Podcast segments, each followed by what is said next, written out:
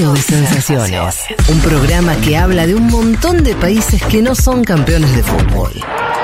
Futurock FM.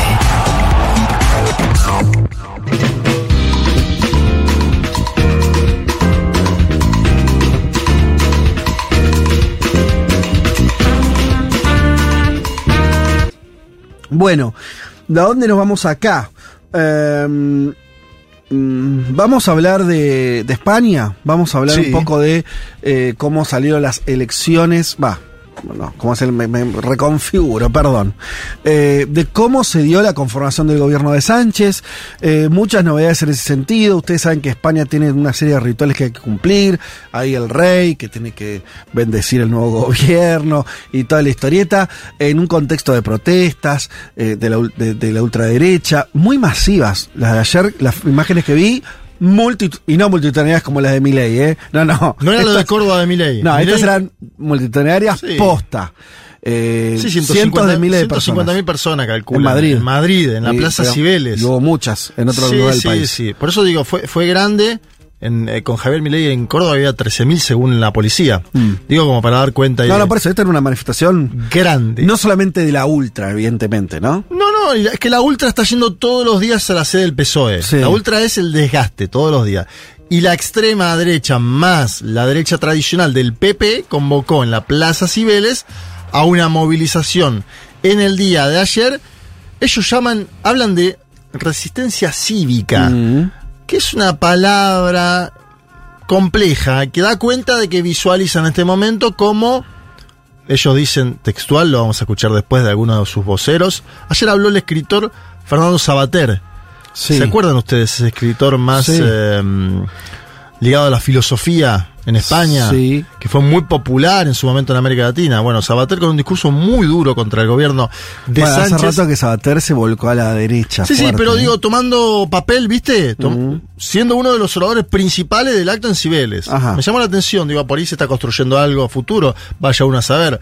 No será el primer escritor que migra hacia la política. Vargas Llosa quiso hacer lo mismo en América Sí. Latina, le fue muy mal en Perú, pero aún así sigue siendo un eje de contención de las derechas. De hecho, llamó a votar a Javier Milei. Empezamos por lo que pasó. Pedro Sánchez, ¿se acuerdan ustedes? Un hombre que cae y vuelve, cae y vuelve, cae y vuelve, ¿no? ¿Viste eso que decía Linera de caerse y levantarse? Se levantó 20 veces Pedro Sánchez, porque perdió la conducción del PSOE, fue, la ganó de vuelta, ganó la conducción del país, estuvo a punto de perder estas elecciones y dijo, no voy a ir a elecciones en diciembre, las voy a adelantar a ver si así podemos ganar con la movilización. Las ganó las elecciones, salió segundo, pero las ganó, consiguió los apoyos del independentismo catalán, eh, eh, sobre todo de la formación Junts de Carles Puigdemont, lo digo porque un oyente me dijo cómo se pronunciaba, Carles Puigdemont. Ajá. Eh, y hoy vamos a ver el actualizado. Tengo muchos audios de la investidura. Es fascinante, pero fascinante de verdad, Sí. lo que pasa en dos días de investidura en España, ¿Por qué? porque hay un ida y vuelta todo el tiempo. Tienen que, prese- tiene que presentarse el hombre que quiere Sí, acceder a la a presidencia. la presidencia, Sí. tiene que presentarse la oposición, hablan todos con el otro ahí presente, ¿sí? Ajá. Es algo formidable, hubo momentos que ahora ya les voy a contar. Primero quería empezar por la parte política. Mucho se habla de Pedro Sánchez, un hombre moderado, se le llama a veces desde las izquierdas. Sánchez es dentro del PSOE un hombre, para mí, de políticas de izquierda. Y quiero que lo escuchen de él mismo, lo cómo anunció algunas medidas que va a tomar de acá en adelante, porque digo, algún cuestionamiento que viene más del sector de si de Podemos, Pablo Iglesias, Irene Montero, tenía que ver con cuáles son los objetivos del próximo gobierno, ¿no? Hay una discusión sobre ellos porque ellos no quedarían en los ministerios del gobierno, esto es algo que se está saldando en este momento en el que hacemos la columna. Pero justo que hablábamos antes de Bolivia y el programa, escuchen el programa que tiene Pedro Sánchez para los próximos años. A ver. En primer lugar, vamos a extender la bajada del IVA de los alimentos hasta junio de 2024. Vamos a elevar el umbral de renta media de los 30.000 euros actuales a los 38.000 euros para que más familias puedan acogerse a la, medida de, de alivio hipotecario en vigor, que consiste en la congelación de la cuota mensual durante un año y la ampliación del plazo de amortización hasta los siete años. Y además, a partir del 1 de enero del próximo año, el transporte público será gratuito para todos los menores y jóvenes y también para las personas desempleadas. ¿Cómo lo vamos a hacer? Mejorando la eficiencia de la administración pública, combatiendo la economía sumergida, ensanchando nuestras bases fiscales, incrementando la progresividad del IRPF, garantizando un impuesto mínimo efectivo del 15% en el impuesto de sociedades. Los ricos, pues lo siento, tienen que pagar más impuestos que lo que pagan hasta ahora. Es más, mientras nosotros gobernemos, van a pagar más que el resto. Bien, interesante, tramo final de Sí. Pedro Sánchez. Mientras estemos nosotros van a pagar, le está hablando a los millonarios de eh, España, también contando medidas, la liberación de los transportes públicos para todos los sujetos, porque hasta ahora estaba haciendo para las y los trabajadores. Libre, tren de cercanía en España. Como todo. Gratuito. Acaba de anunciar, vos lo escuchaste. Dijo jóvenes. jóvenes desempleados Sí. y ya suma, le sumás a, lo- a los sectores que están económicamente activos y están todos adentro. Ah, pero sumó a, a todos Está los anunciando, trabajadores. está- los trabajadores ya la venían, Fede. De, de la pandemia para acá, Sánchez tomó una decisión que es trenes de cercanía gratis. Tío, te lo digo, tengo amigos viviendo en España.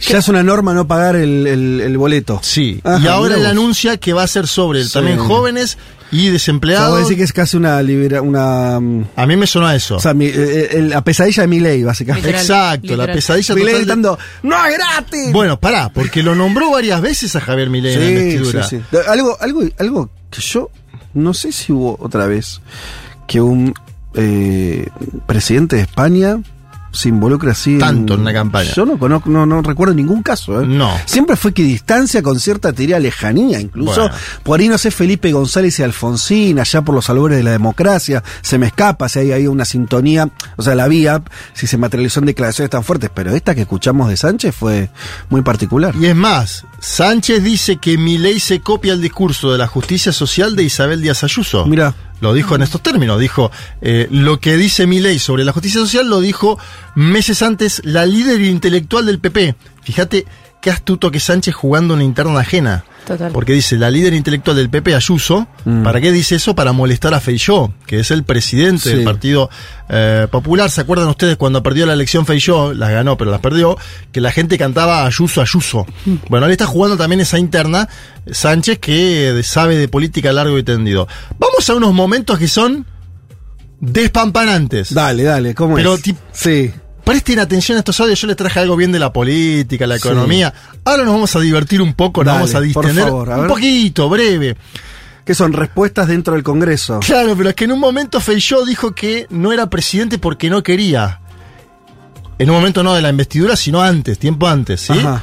Feijó empezó a dar vueltas sobre sí en un momento diciendo... Sí, es el líder del PP. Soy el más Sí. votado, pero Sí. bueno... Bueno, escuchen lo que le dijo Pedro Sánchez, a ver. Entonces, nace la original teoría de no soy presidente porque no quiero. o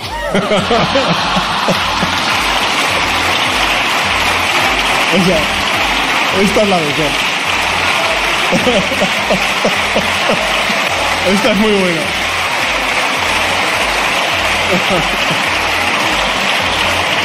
¿Y está Feijó ahí? ¿Para qué sigue? Señor Feijóo, ¿Está Feijó ahí? Le habla. Ah, no es presidente porque no quiere. Es más, ha llegado a proclamar que es el primer español que renuncia a ser presidente del gobierno pudiendo ser. Se caga de risa. yo nunca vi esto. Yo así. te digo, Se le vean, rió la cara feo. vean el video, porque aparte Feijó pone cara como diciendo, ah, me está verdugueando. Viste Sí. que al principio como que te la bancaba, decía... Por- porque digamos que en España está la tradición de que se, se hablan, picant, se picantean en el estrado y el otro está escuchando. Esto Bueno. es algo que para nosotros es muy raro, para ellos es normal. Pero yo nunca había visto la mojada de oreja que termina Lo en mío. carcajada. Lo mío, lo mío. como diría en Carcajada. Pará, hubo Bueno, otro momento. sí. ahora vamos a ir a otro entre Feijó y Sánchez. Pero en un momento Sánchez nombró a Isabel Díaz Ayuso no sobre lo intelectual, sino sobre su hermano. ¿Se acuerdan ustedes que hubo un problema con el hermano de No. Isabel Díaz Ayuso? Bueno, un tema de, de contratos, Sí. ¿sí? Entonces Sánchez nombra ese tema, ese caso. Isabel Díaz Ayuso es filmada diciendo hijo de puta. Sí. En el Congreso todo. Claro, Sí. ella, ella aparece, dice hijo de puta, le dice a alguien que estaba al lado, pero Sí. mirando a Sánchez, y se viraliza en todo Twitter España. Ah. Bueno, ¿qué dice entonces después Isabel Díaz Ayuso en un comunicado de prensa de su autoría, mejor dicho? que había dicho me gusta la fruta. En vez de hijo de puta. Sí. Me Es gusta más, la fruta. Después va y defiende que dijo me gusta la fruta en la comunidad autónoma de Madrid, donde ella preside, hace una serie de bromas. Todo esto. Nadie cree que sea cierto No, igual. es que en el video es muy cree. notorio que ella no dice, es Ah. ella dice que hijo de puta, lo que pasa que después se tiene que cubrir. Sí, sí. Bueno, vamos a un segundo y de vuelta entre Sánchez ver, y Feijó. dale, porfa. Este es sobre una cita de un poeta español. Presten atención porque alguno de los dos se equivoca. Presten atención a esto. Porque como dijo el genial Antonio Machado, hoy es siempre todavía. Y puesto que hoy es todavía y el diálogo aún es posible, pues nosotros vamos a apostar por él. No le ha hecho ningún favor a don Antonio. Dígala completa, señor Sánchez. Hasta en las citas miente usted. Dice, hoy es siempre todavía, toda la vida es ahora. Y omite. Y ahora, ahora es el momento de cumplir las promesas que nos hicimos. Esta es la cita completa, señor Sánchez. Esta es la cita completa. Ahora es el momento de cumplir los compromisos que nos hicimos. Señor eh, Feijóo, me, me la acaban de pasar un, un- un colaborador de un tuit de un cantautor español que es Ismael Serrano para decirle que, que la cita de Machado es, eh, es la cita válida. El añadido que usted ha hecho desde esta tribuna pues fue una adaptación del cantautor Ismael Serrano a la cita de Antonio Machado. ¿Se entiende? ¿Y la adaptación cuál fue? A ver, cita. Eh, Sánchez cita una letra de Machado. Sí. Feijó dice, no, pero te faltó esta parte Sí, de entendí, Machado, sí. que era de el que le agregó Ismael. Claro. Ah, entiende? que agregó algo que había escrito Ismael Serrano. Entonces Ismael le No, manda a Sánchez no, a través de un colaborador le dice, che, escúchame, esa la escribí yo, esa adaptación. Bueno, esto es parte también para mostrar, hace muy mal que te Sí, pasen la información mal a los colaboradores, ¿no? Porque alguien, alguien le dijo a Feijó, está citando mal. Sí. Lo, lo tengo acá, lo tengo acá, Alberto, está citando mal. Y después va el tipo y se... Bueno, en fin. Sí. Estas son las partes graciosas, si se pavadas. quiere. Pavadas, pero que distienden un poco. Ahora vamos a algo que no... A ver, Abascal, Santiago. Líder de Vox. Sí, líder de Vox. eh, se habló mucho además de la derechización del PP. Juan lo dijo el otro día, ¿no? El PP tiene dos alas. El ala, si querés, de Galicia, que es la de Rajoy, y la de Feijó. Y un ala de Madrid, ¿no? Sí. Que es la de Aznar y la de Díaz Ayuso. Más de derecha todavía. Están las dos muy derechizadas Sí. porque Claro. Vox se metió en el escenario y derechizó la discusión en Sí. España, ¿no? Están las dos derechizadas. Escuchen a Bascal. A veces el periodismo en estas últimas semanas en Argentina se depreció mucho porque hubo comparaciones absurdas con Massa, Chávez, ¿no? La selección del 98, ¿te acuerdas que se depreció mucho con eso? No tiene nada que ver Massa con Chávez. De hecho, reconoció a Juan Guaidó. Como también hizo Pedro Sánchez en su momento. A Guaidó, ¿se acuerdan esa aventura de Guaidó? Sí. Bueno. Escuchen a Bascal comparando a Pedro Sánchez con lo que de. A ver, escucha. De la misma manera, con apariencias de legalidad, llegaron al poder personajes nefastos como Hugo Chávez, Maduro o Hitler. Es historia. Yo entiendo que les puede molestar, pero es que Hitler también llegó al poder mediante unas elecciones, señor Sánchez, y solo después maniobró para liquidar la democracia. ¿Cómo lo ha llamado usted en su réplica al señor Feijó? La dictadura de los votos, ¿verdad? Pues con la dictadura de los votos han llegado al poder muchos de los peores tiranos y criminales de la historia. Es verdad. Un momento. Me permi- Un momento, señora Bascal. Un momento, señora Bascal. No puede ser que un representante del Congreso de los Diputados vaya en contra de los propios cimientos de la democracia.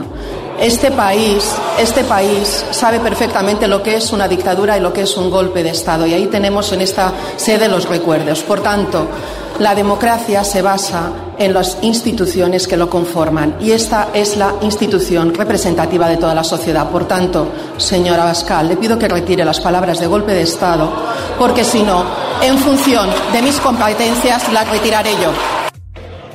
Puede proseguir. Sí, señora presidenta. Evidentemente yo no voy a retirar mi propia palabra e interpretación de lo que se está viviendo en España, pero no tengo ninguna duda de que usted lo retirará del diario de sesiones por orden de la mayoría socialista, demostrando que efectivamente nuestra denuncia es una realidad, que ya ni los diputados tienen libertad de expresión en la tribuna de oradores del Congreso. Bueno, ahí lo que había una discusión de Abascal con la presidenta del Congreso, Francina Armengol, que le decía, usted no puede decir lo que está diciendo, golpe de Estado, yo lo voy a, le pido que lo saque de las sesiones, esto circulaba mucho en su momento, y el hombre le dice, no, yo voy a mantenerlo, eh, incluso así no me dejan hablar así, esto demuestra, bueno. En el medio de todo esto, ¿qué hay? Una fortaleza en el PP de José María Aznar. Sí. José María Aznar, el histórico dirigente que acaba de publicar una nota sobre las últimas semanas en la página de la Fundación FAES, que le digo que vayan y que la lean, encontré un audio de hace muy pocas semanas donde hablaba de la investidura de Sánchez antes de la investidura, Mm. ¿sí? Y Aznar sigue cortando el bacalao, porque es el hombre influyente detrás de Isabel Díaz Ayuso, Sí. es una personalidad muy importante de la derecha española, tiene tanques pensantes, tiene acuerdos comerciales con grandes grupos empresariales, tiene vínculos mediáticos muy fuertes en España. José María Aznar, nunca lo daría por muerto a Aznar yo en España. Me parece que tiene más influencia incluso que gente que pone más la cara como Mariano Rajoy, por ejemplo, que supuestamente será la moderada y acaba de firmar la solicitada por Javier Milei. Sí. Bueno, escuchá a José María Aznar, expresidente de España, el 2 de noviembre, días antes de la investidura de Pedro Sánchez. A ver. Y yo lo digo con toda claridad. El señor candidato Sánchez es un peligro para la democracia constitucional española. Y los españoles nos tenemos que dar cuenta de esto. Porque se ha puesto la Constitución y el Estado del Derecho al servicio de los que lo quieren romper. Esa es la situación que tenemos. Y por lo tanto, sobre esa situación de crisis constitucional que tenemos, expresada y representada por alguien convertido en un peligro para la democracia constitucional española, pues es sobre lo que tenemos que actuar. El que pueda hacer, que haga. El que pueda aportar, que aporte. El que se pueda mover, que se mueva. El que pueda intentar, cada uno en su responsabilidad, tiene que ser consciente de la situación de crisis en la que Bueno, está el llamado de Aznar, ¿no? El que puede hacer que haga. Ayer eh, un comunicado de medio centenar de militares retirados, no en funciones, que le piden al ejército español que destituya al presidente Ay. Tremendo. de gobierno Pedro Sánchez Castejón. Son militares franquistas. Esto está pasando por abajo, medio centenar, 50. Habrá que ver cómo actúa la justicia en esto, la justicia española. Pero ese pedido que aparecía suelto de Aznar, el que pueda hacer que haga, Ah, pero Feijó dice, Aznar, eh, perdón, Feijó dice, eh, Sánchez eh, está poniendo en peligro la democracia. no, Aznar, Aznar. Este último que escuchábamos era Aznar. Ah, era Aznar. Sí. El argumento es porque, El pacto con, con los catalanes. El claro, lo cual uno. es muy particular porque eh, lo que hace Sánchez es que gente que fue votada como diputada en el Congreso eh, sea parte de la- de- de- de- del- acuerdo político para que él sea eh, presidente de gobierno.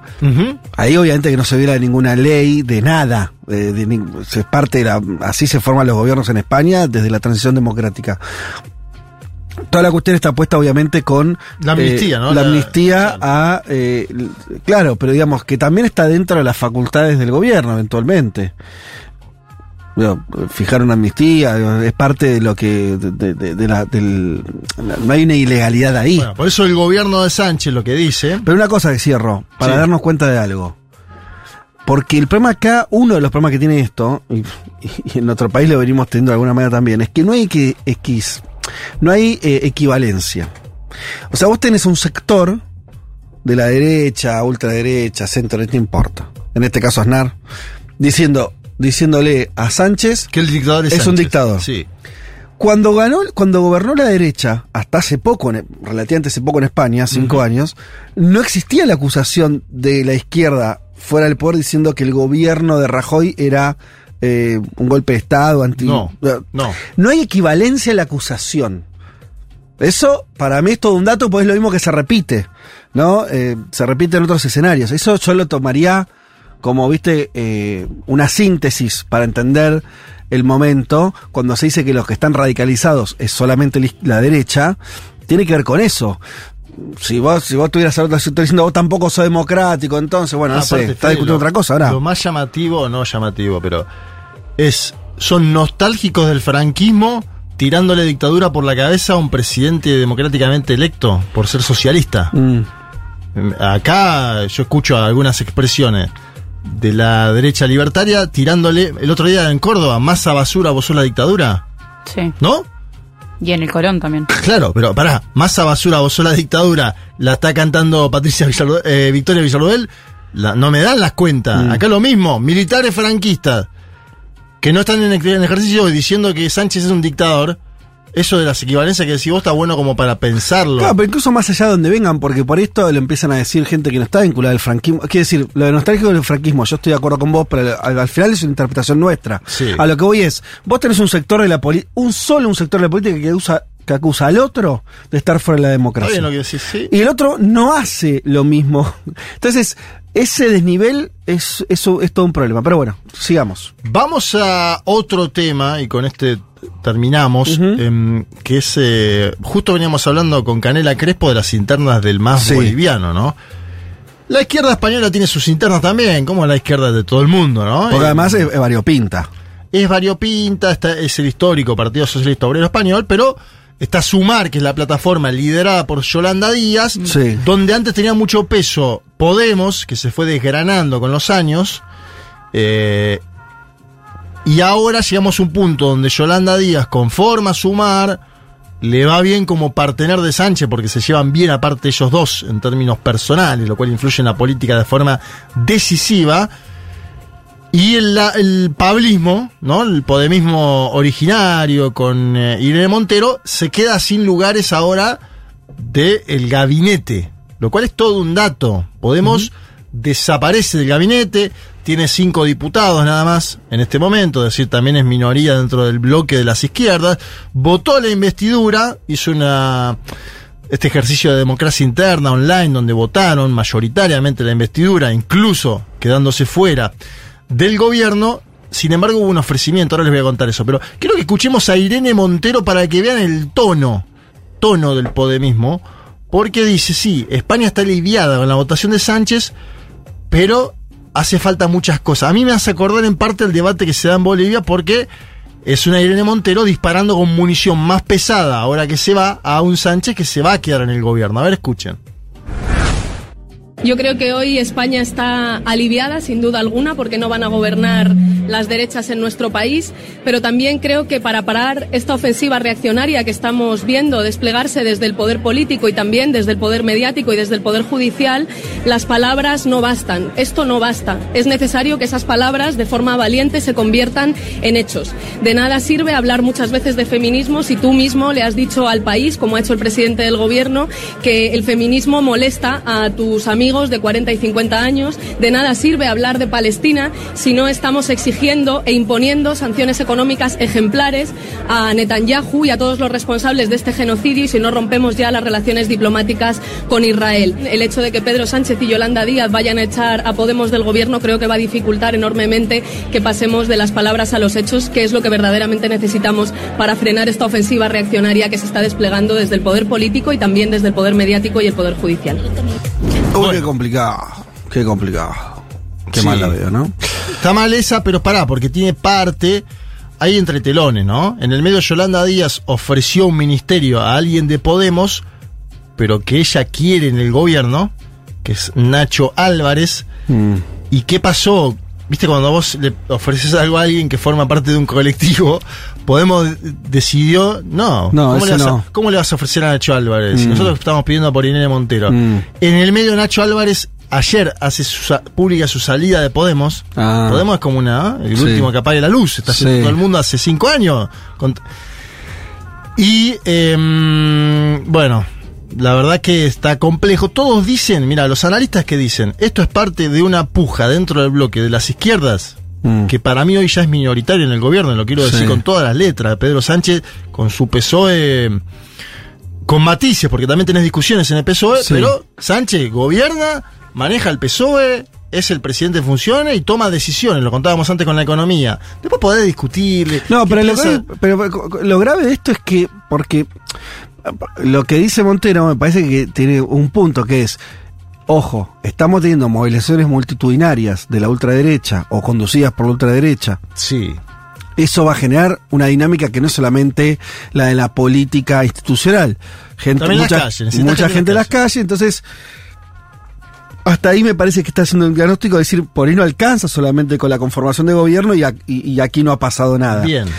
El problema es que si, vos si eso después, en, lugar de tener una traducción en un frente político amplio, si no te empezás a contar las costillas, ese diagnóstico correcto me lleva a una acción Fallida. complicada, porque si no van a estar todos juntos ahí, eh, bueno, en fin. Ya los cálculos son que hay próximamente elecciones europeas, acuérdense ustedes Sí. que en España también tienen que votar al Parlamento Europeo, Sí. lo hacen, y que Podemos presentaría, lo digo en potencial, porque aún no lo sabemos, lista aparte de sumar, ¿sí? Y eso obviamente va a ser una medición de fuerzas para intentar pujar el Podemismo, lo que queda de Podemismo, más lugares en el gobierno de Sánchez y Yolanda Díaz. Por ahora para mí queda fortalecido Sánchez en Sí. términos que conformó gobierno con 179 apoyos, pero ahora tiene la derecha en las calles, movilización, creen que su gobierno ya es ilegal, es lo que está diciendo la derecha, entonces habrá que prestar atención a cómo sigue esa dinámica que vos bien mencionás, Fede, callejera. Me da la sensación de que si él le imprime más costos y gastos a los millonarios españoles para distribuirlo, va a ser un gobierno de mayoría. Pero bueno, eso habrá que ver cómo se mueve y prestar la atención también en la última ventana que abro al acuerdo con Junts de Cataluña. Cómo ese acuerdo camina, porque se va a firmar la ley de amnistía que tiene que pasar por el Congreso, que va a pasar, pero después, si no se cumple alguno de los elementos de esa ley de amnistía, se va a entorpecer ese gobierno. Bueno, muy bien, eh, avanzamos, que nos queda media hora de programa y todavía muchas cosas eh, por delante.